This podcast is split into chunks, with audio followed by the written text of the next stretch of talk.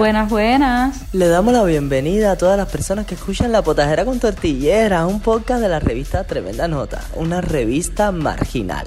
Y hoy vamos a estar hablando de un tema súper interesante, Nelson.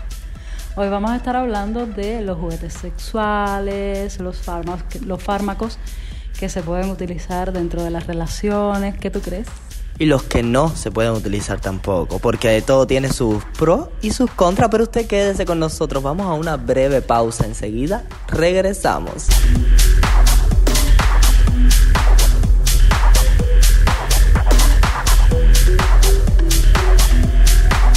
Y para todos los oyentes que nos están escuchando, recuerde que está en La Potajera con Tortilleras, un podcast de la revista Tremenda Nota, una revista marginal. Nelson, y dime algo del tema de hoy. ¿Qué tú crees de los juguetes sexuales? Bueno, ya yo te presenté a Junieski. Y Junieski no es mi novio. Bueno, somos una trieja. Si vamos a hablar en términos de relación, somos una completa y total trieja constituida. No, pero hay que explicar qué es Junieski. Por supuesto. Junieski es mi compañero inseparable, eh, un consolador. No, espérate, no es un consolador cualquiera, es un consolador talla extra grande, rosado, lleno de curvas y de silicona. Exactamente. Un consolador que por cierto da un trabajito meterse a aquella cosa. Porque aquella cosa no es que sea grande, es que es gordo también y tiene la cabeza. Sí, lo que vendría siendo como la cabeza de la pinga. La, tiene grande también. Entonces, ¿cómo tú te metes eso? Bueno, no, lo, no los metemos. No quiero saber cómo te lo metes realmente. Jessica, ni que tú no tuvieras experiencia, si tú tienes una gaveta llena de eso. Una gaveta como tanto, no. tengo, tenemos algunos jugueticos, ¿no? Yo creo que el más común es como un consolador también que tenemos talla Junieski. No, creo que es más pequeño. Bueno, no sé, tendría que compararlos. Eh, pero bueno, el mío es color piel, con venitas y todo. Y viene con un arnés. Uy, ay, yo quisiera probar eso, porque ustedes saben, ¿no? Eh, no, y según mucha, mucha gente se va a preguntar por qué Junieski. Mira, gente, yo cuando era adolescente tenía una fantasía que era estar con un chico del campo, del campo en plan casa de, de Wiro, algo así y casa de madera y qué sé yo, y piso de tierra, porque era, yo los veía, obviamente yo soy de esa la Grande, rodeada de campo, y entonces yo los veía así como tan viriles y tan sexys en, en sus caballos, ordeñando sus vacas. Ay, Dios mío, qué campestre soy. Cuánta testosterona y machismo. no es machismo, estás confundiendo las cosas. O sea, lo que a ti te parece sexy, a mí me parece... Te, un guajiro macho, macho de eso de pelo en pecho. Qué lindo. Uh, no, vamos a quitar los pelos en el pecho. No me gusta mucho, aunque mi novio es una osa. En realidad, el que viene también de eso, pero el nombre, porque tú sabes que había una tendencia a los jóvenes después de los 90 que le empezaron a poner nombres como parecidos a los nombres soviéticos. No, eso no fue después de los 90, fue antes de los 90, en los 80 por ahí que había muchísimos nombres como Junieski, Julieski, Yomisisnaika, eh, de las Mercedes y esas cosas. Después de los 90 yo creo que fueron nombres más como los míos, como el mío. O sea, nombres más eh, norteamericanizados. Con la ah. despenalización del dólar vino, vinieron los nombres americanos. Sí, sí, con el dólar vino los nombres americanos. Y vine yo. Yo nací el año de la despenalización del dólar. Claro, pero todo esto de los campos llega un poquitico más con atraso, ¿no? Y, más que en ese entonces no existía ni el Internet en Cuba. Estaba iniciando en los 96, estaba iniciando lo que era la globalización del Internet fuera de Cuba, o sea, las famosas computadoras aquellas de Windows XG. ¿Windows qué? 95. Windows 95. Sí, el XP vino en, los 2000. Y bueno, nada, el caso es que en realidad Junieski era como un nombre muy típico para las personas del campo en ese entonces, tratando de dar un tono más adelantado y en realidad lo que estaban era jodiendo a la gente que llamaban, como una profesora mía que decía, en la era de las Jubicis Ladies. Ay, sí. Como estudiaban conmigo yo me hice lady. Aquello era horrible, o sea, pero bueno, entonces, gracias gracias a lo que sea, a una deidad, que a mí me pusieron por lo menos Nelson Julio, que es un nombre muy masculino, aunque yo sea una pajarita fuerte, pero la combinación está buena, ser una pajarita fuerte. Ay, sí, pero a mí me dicen Nelson Julio, yo pienso en un hombrón de pelo en pecho. Y de pronto llegas tú. que soy una gatica de María Ramos, tira la piedra y esconde la mano. Pero bueno, volviendo al tema del podcast, eh, dime realmente, bueno, obviamente, ¿qué crees de los juguetes sexuales? Los usas, obviamente, pero ¿qué crees de, de la, la inserción de los juguetes sexuales en la vida nuestra, la vida amorosa? Vamos a empezar por eh, los juguetes sexuales han sido como eh, un tema que se trata a través de la pornografía casi siempre en Cuba. O sea, juguetes sexuales no es algo muy común que tengamos nosotros los cubanos, sobre todo si vamos al interior del país, a otras provincias. También, también caros también. Carísimos, aquí en La Habana los venden, personas no, o sea, el Estado nunca te va a vender juguetes sexuales. Hay una tienda, hay una tienda que se llama Sex Shop Habana, eh, o algo así, que yo la estuve de hecho mirando ayer, eh, y están bien caros, de 20 MLC para arriba. O sea, bien, bien caros. Tienen cosas muy buenas, pero están bien caros. 20 MLC que ahora mismo son más de mil pesos. No sé el cambio cómo está hoy, pero... Son como dos mil pesos porque el MLC está cerca de los 100 pesos. Pero normalmente cuando existía el CUC antes del reordenamiento, antes de la pandemia, igual estaban caros. Eh, esta tienda sex shop, yo me acuerdo cuando vine a vivir a La Habana en 2019, eh, antes de que existiera el COVID, existía el, el CUC todavía, esa tienda también ya estaba funcionando. Y el tema es que los consoladores, eh, los dictos, o sea, porque no solamente los consoladores, cuando hablamos de consoladores eh, nos referimos como a la forma de la pinga desde eh, el plástico, etcétera, pero existen muchos más juguetes y entonces por eso quiero que Jessica me argumente qué tipo de juguetes, por ejemplo, para lesbianas existen, porque obviamente estamos muy falocéntricamente hablando, pero realmente existen juguetes sexuales también para mujeres lesbianas que no les gusta, personas que no les gusta la pinga y punto, ¿entiende? Y bueno, eh, para terminar la idea anterior, eh, esto no es algo muy normal. Incluso eh, si yo le hablo a alguien, no sé, de Zaguala Grande, de que tengo, eh, como se lo he dicho a mis amigos de Zaguala Grande, que tengo y les muestro una foto de Juni X, se alarman y ¡ay! ¡Un consolador! Y, y uno, bueno, ok. A ver, he de decir que tampoco entre las lesbianas, aunque la gente lo crea, no es tan como generalizado el uso de juguetes sexuales. De hecho, es un tabú bastante grande. Eh, existe el típico consolador para lesbianas, que es el consolador doble, que a mí esa me parece una real estupidez. Es incómodo, además. O sea, ergonómicamente, o sea, la forma está incómoda. Eh, existen los vibradores que no necesariamente tienen que ser, eh, o sea, no necesariamente tiene que ser un consolador con vibración, sino que existen los eh, eh, vibradores, no, no recuerdo el nombre, tiene un nombre específico, pero son estos que parecen como un micrófono, como un micrófono que se utilizan para dar estimulación al clítoris. O sea, casi todos los que yo he visto tienen que ver con vibraciones, este- eh, o sea, que son externos, tienen que ver con vibración, con estimulación del clítoris. Existen muchísimos juguetes anales, que están la- las famosas peritas estas que se ponen para, para expandir el ano. Eh, ya, yo creo que la industria de los juguetes sexuales tampoco es tan amplia. O sea, vibradores, eh, consoladores y los huevitos, los famosos huevitos. Que se pone, es un huevito, o sea, literalmente un huevo, que se pone dentro de la vagina, entonces tiene un mando a distancia que se vibra para estimular el punto G. Eh, ay, caballero, yo creo que no tengo tanta cultura de juguetes sexuales. Pero bueno, yo creo que juguete sexual también puede ser todo aquello que tú incluyas dentro del sexo y que pueda ser un juguete.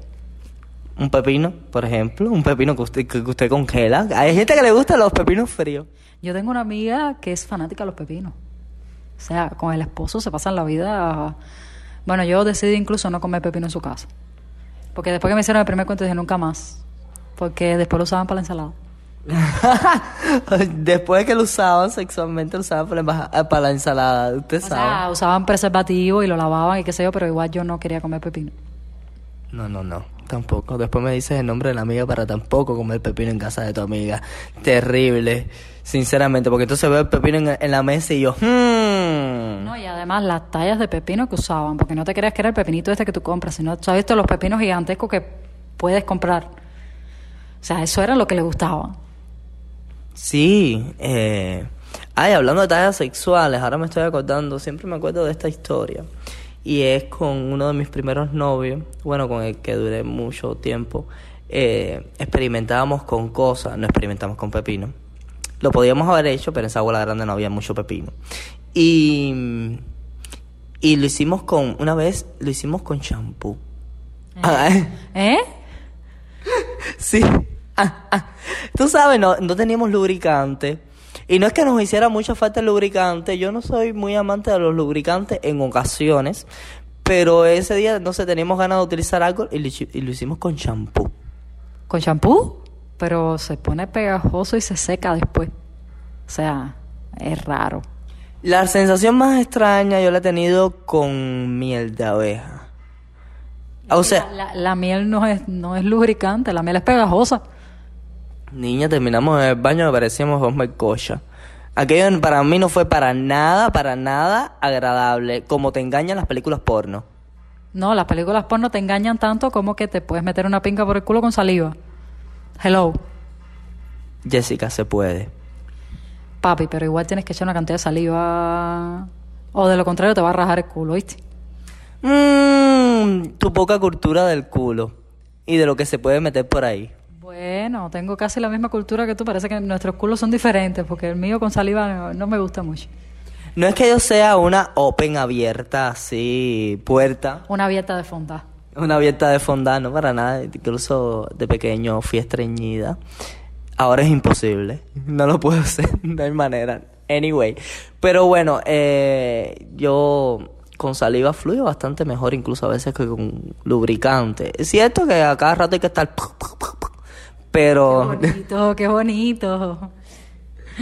Sí, muy, muy bonito. Ay, pero No hay necesidad de ser tan gráfico, ¿eh?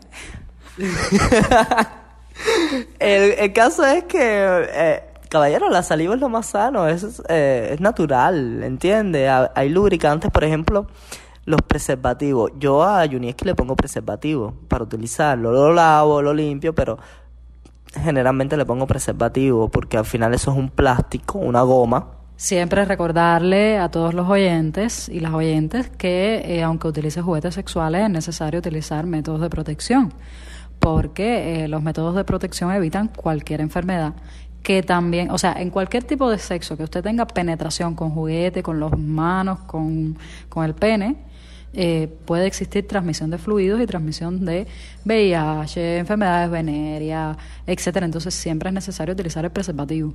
No solamente enfermedades de transmisión sexual, porque puede que el juguete solamente lo utilices tú, sea algo muy personal, en talla, que no lo utilices incluso si...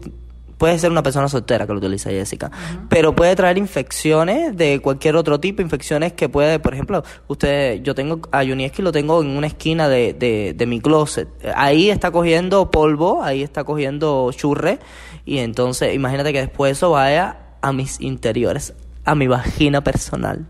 Ya te dije que metieras a Johnny que un nylon. Sí, lo tengo que meter en un nylon, lo tengo tapadito con un sombrerito. Sí, él tiene su, su pinguita de plástico con un sombrerito.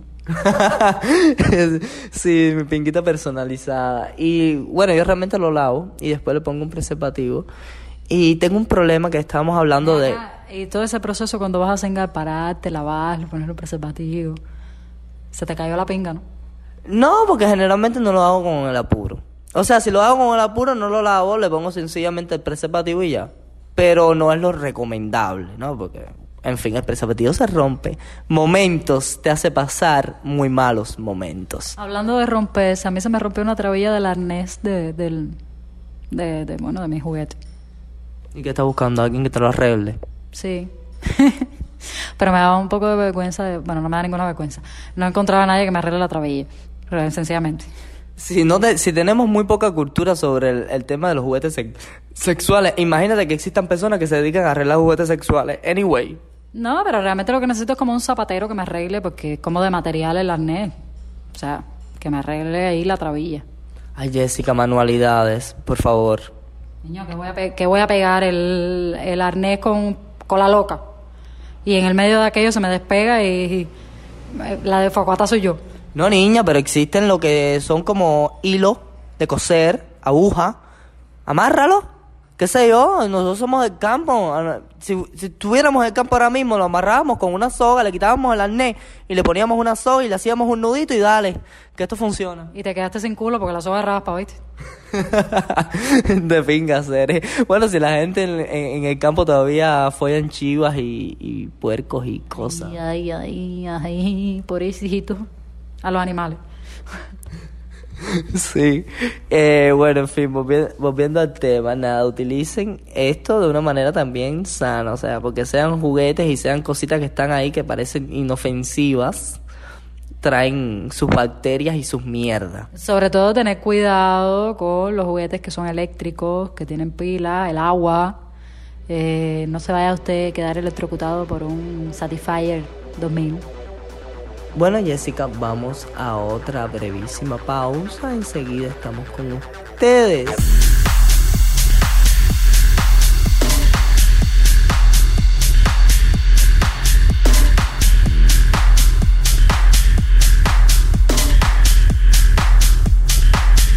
Y para todas las personas que nos están escuchando, recuerde que está en la potajera con tortillera, un podcast de la revista Tremenda Nota, una revista marginal. Hoy estamos hablando de juguetes sexuales y fármacos que se utilizan en las relaciones sexuales.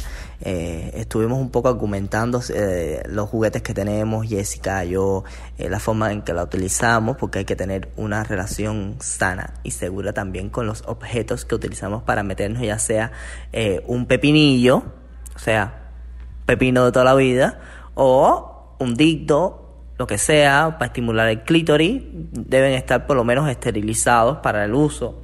Eh, y también a veces usamos para estimular las ganas físicas eh, fármacos, como pueden ser la, como puede ser la Viagra, que generalmente lo utilizan los hombres. ¿Tú has tomado Viagra alguna vez? Eh, sí, fíjate que sí. Sí, sí he tomado Viagra. ¿Has tomado Viagra? ¿Cómo Sí. fue? A ver, ¿Cómo fue la experiencia de la Viagra? Mira, era un...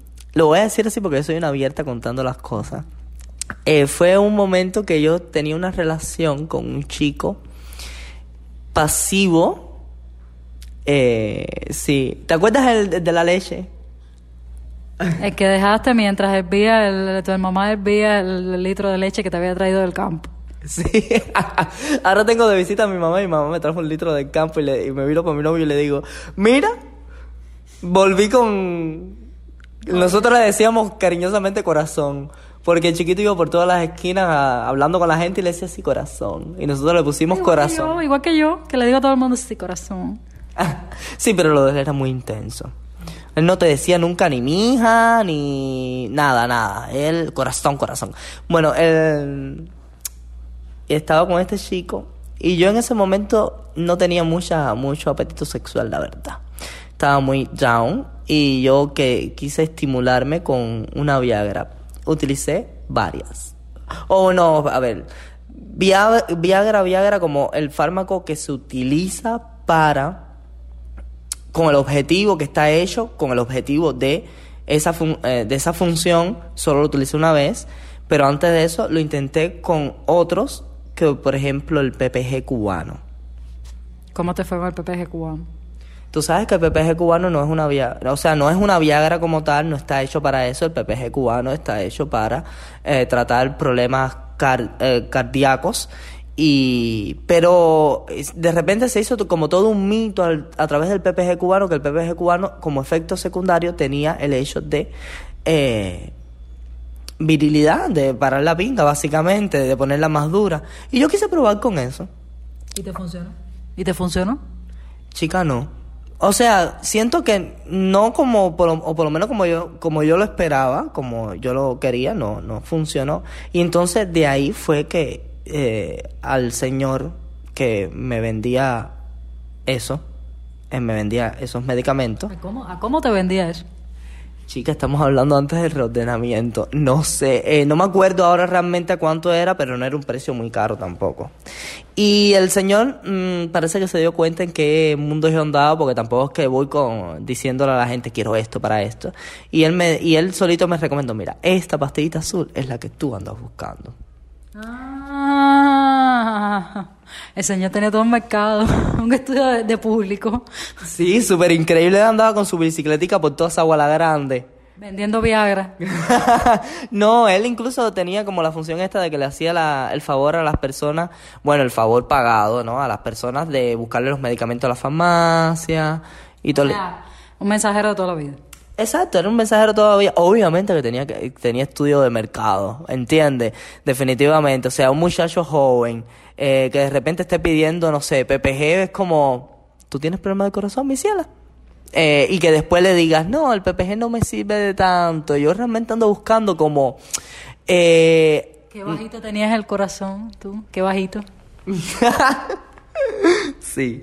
Y nada, entonces al final terminé usando eso y él me recomendó como, no, mira, no puedes usarlo todo, usa la mitad porque es al a 50 mi- mega. No Miligramos. Miligramos. Ajá, algo de eso. Y chica, qué divino estaba eso. Ese sí te funcionó.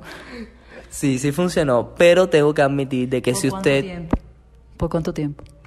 No, como usé la mitad, fue como un sexo bastante normal. O sea, duró lo de un sexo normal. Creo que si hubiera usado como la pastilla entera, eh, hubiera durado un poco más. Pero aquí viene una anotación importante.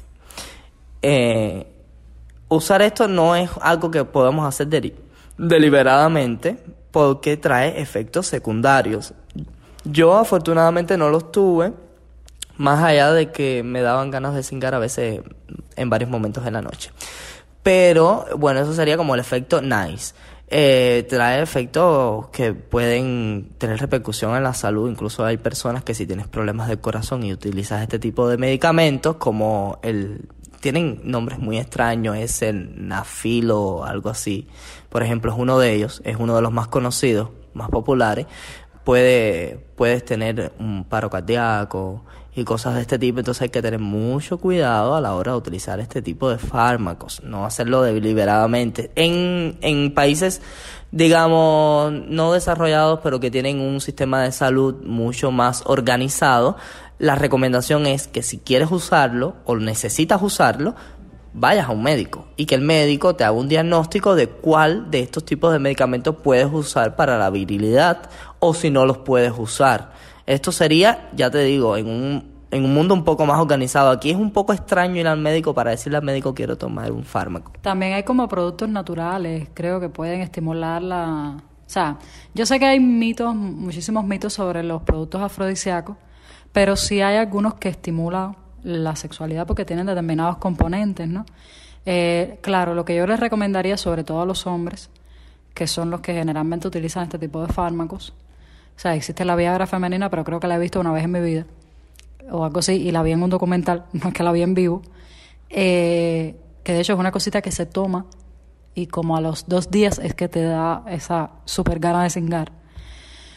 Pero eh, ahí existen como, como productos naturales y una de las cosas que se recomiendan en este sentido es, bueno, una dieta sana, hacer ejercicios, eh, estimularte tal vez de otras maneras, como tener una, un intercambio coherente con tu pareja, eh, no sé, eh, tener eh, estimulación mental, eh, no sé, montarte un juego, eh, excitarte, excitar a tu pareja. O sea, para mí es más coherente que tomar un medicamento, digo yo, pero bueno, las mujeres generalmente, o sea, lo más cercano que yo he visto a esto ha sido mujeres ya cercanas a la, al climaterio que eh, pues tienen problemas con lubricación y tal, entonces le mandan algún medicamento para, eh, que no tengo ni la menor idea de qué medicamento es, para el tema de la lubricación, del apetito sexual, etcétera. Pero no son necesariamente eh, fármacos para esto, o sea, para estimular el deseo sexual, sino por temas físicos, porque la mujer cuando se va acercando al climaterio como que va perdiendo eh, estrógeno.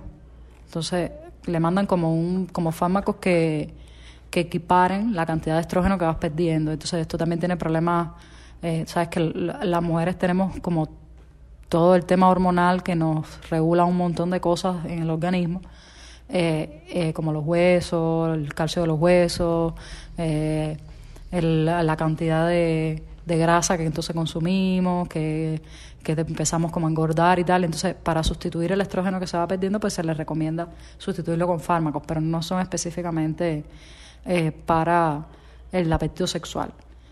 Eh, aunque sí hay mujeres que lo toman con esta intención antes del climaterio y no es recomendable. O sea, siempre que usted tenga un problema sexual, un problema ginecológico, asista al ginecólogo. O por lo menos asista a un sexólogo, a una sexóloga. Exacto, hay que tener, o sea, yo soy de los partidarios de, de no tomar medicamentos a no ser que me sienta ya como mal. Por ejemplo, eso es para las enfermedades comunes, yo funciono de esa manera, o sea, no tomo medicamentos a no ser que ya yo sienta o veo que mi cuerpo lo necesita sí o sí. De lo contrario lo evito. Y en este caso, en el tema sexual, es mucho más rico trabajar el, no sé, si tienes difusión eréctil, si tienes pocas ganas, pocos apetitos sexuales, mejor trabajarlo de otras formas, de otras vías. Mira, les voy a dar una recomendación buenísima. Jengibre. Chica. Yo le recomiendo ir al médico. Si tienes poco apetito sexual, para eso existe el sexólogo o la sexóloga. También, eh, también existen las personas que son depresivas, por ejemplo, y que... Depresivas. Que vaya psicólogo. Sí, pero bueno, eh, estamos tratando de dar herramientas un poco más sanas entre nosotros, de lo que a mí el jengibre me ha servido muchísimo, o sea, a veces cuando tengo poco apetito sexual, a mí me gusta mucho el té de jengibre, me hago un té de jengibre, o sea, uno no, a veces me meto una semana tomando té de jengibre y cuando termina la semana estoy que me pica la cotorra. Ve acá, y el mito de la piña con los hombres es real. La piña. ¿Cómo que la piña? Que dicen que endulza el semen. Ah, ah, ah. Primero, no me gusta el semen. No trago semen. Eh, siendo bien gráfico, porque no me gusta. Ah, por lo tanto, no ando como probándolo cada vez que suelta suelto o suelta semen. Entonces, como que no sé muy bien ese mito tendría que intentarlo. Igual, no soy de comer piña, no me gusta la piña. Yo soy alérgica, así que... Y tampoco voy a probar semen. pero bueno, puedes probar tus propios fluidos o los de tu novia. Sí, pero el mito es con el semen, no con los fluidos de las mujeres. Yo creo que los fluidos de las mujeres cambian de coloración, textura, sabor, dependiendo del ciclo menstrual, no de lo que comas. Bueno, lo que comas, claro, influye, ¿no? Lo que uno come es lo que es, influye en todo, ¿no? Pero tiene más que ver con el ciclo menstrual. Entonces, no, a esto si no lo puedo dar respuesta, pero usted, que es nuestra audiencia, por supuesto que le puede dar respuesta. Vaya a nuestros canales de Telegram, el relajo en el potaje, y usted nos deja ahí. Eh, sí, yo he probado el semen, o puede decirlo indirectamente, como en tercera persona. Tengo un amigo, una amigue. Y todos sabremos que fue usted. bueno, como sea, y nos deja por ahí para joder un poco, porque para eso está el relajo en el potaje, para joder un poco. Eh, y nos dice qué tal si probando piña. Tampoco creo que sea un efecto muy. O sea, si fuera un efecto. Eh, no sé, ese mito, para mí todavía es un mito si no está probado. Eh, tampoco creo que sea un efecto inmediato, o sea, que te comes una piña y que ya. ¿No? O sea, creo que es si llevas como una temporada comiendo piña y a lo mejor entonces, como que somos lo que comemos, obviamente, a lo mejor el semen sale. No, y además decir que eh, tengo una amiga que viene pronto a Cuba y que va a traer algunos juguetes sexuales para por encargo y tal, así que si les interesa, me contactan. Eh, Jessica, por cierto, ahora que lo acabas de decir, sabes que tu amiga tiene que tener cuidado con el tema de importar juguetes sexuales a Cuba porque existe una normativa y unas reglas aduanales. Creo que son como tres o algo así. O sea, ella va a traer lo que puede traer, pero sí, creo que, por encargo, algunas amigas le vamos a encargar algunas cosas y tal. No creo que, que traiga muchos tampoco. O sea, no es como que va a traer para vender pero no sé, lo estaba diciendo que si, como, como ella sabía que, que el, el, mercado aquí estaba jodido en ese sentido, si alguien quería encargarle algo, pues que se lo dijéramos. Sí. Eh, y pues nada, eso. Oye, me acordé ahora de algo que no dije en el corte anterior y era el tema de que, por ejemplo, soy alérgico al preservativo, que no es, o sea, no es específicamente al preservativo, sino al material con el que se hace el preservativo. Necesito, para que no me haga daño, necesito mucho lubricante. ¿Me entiendes? Ya lo dije, o sea, el mejor lubricante siempre va a ser la saliva, ¿no? Aunque tengas que estar... Jessica vuelve a hacer la cara esa. Como no me interesa, ¿entiendes? No seas tan gráfico. Pero si ella lo hace, no sé para qué pone esa cara. Sí, pero lo que no hay que decir que tú haces bueno, eh, y como yo, existen muchas personas que son alérgicas al, al látex del, del preservativo. Sobre todo el cubano, ¿no? Uf, sí, sobre todo el cubano que vienen sin nada, nada, nada, nada, pero nada de lubricante. Eso es como palo seco ahí. Una grasa rarísima que después se te queda además en los dedos y que no sirve para nada. No use la grasa de pelo, por favor, que muchas a mí... Venga, voy a usar la grasa de pelo si está carísima, para el pelo. Bueno, pero hay gente loca por ahí y utiliza, eh, reutiliza la grasa de pelo o aceite vegetal. También está carísimo para estarlo usando en eso, ¿viste? Escupa. Ve, Jessica misma lo acaba de decir, escupa. Pero bueno, nada, lo recomendable es tener la grasa específica que es para tener relaciones sexuales, el lubricante, grasa no, el lubricante. Que también está carísimo. Jessica, imagínate todo, todo está caro ahora mismo. Comprarse una libre pollo está cara. ¿Qué vamos a hacer? Pero La revolución te da una libre pollo. tenemos, ¿qué revolución? Yo no tengo libreta. Eh... Yo tampoco. Yo tampoco. en fin, pero si usted tiene libreta y su economía es un poquito sustentable, les recomiendo que invierta en eso porque como mismo comemos sano y necesitamos cingar, como mismo necesitamos comer en ocasiones, eh, es recomendable por lo menos hacerlo bien, ¿no? Hacerlo con como lleva. Y si se va a comprar un juguete sexual, eh, que también, dicho sea de paso, no solo ponerle preservativo como recomendación, lavarlo y demás, sino que echarle lubricante porque meterse eso a palo limpio está de pinga. No, y lavarlo antes y después, tenerlo en un lugar limpio, seco, cubierto del polvo. Eh, cuide su juguetico. Sí, cuídelo, cuídelo. Y pues nada. Eso, eso es lo único que lo va a acompañar después que su novio lo deje, que su novia la deje. Eso va a estar con usted siempre. Cuídelo. Una depresión con Junieski nunca será una depresión sin Junieski. Vamos a una breve pausa. Enseguida regresamos. Usted quédese, quédese con nosotros.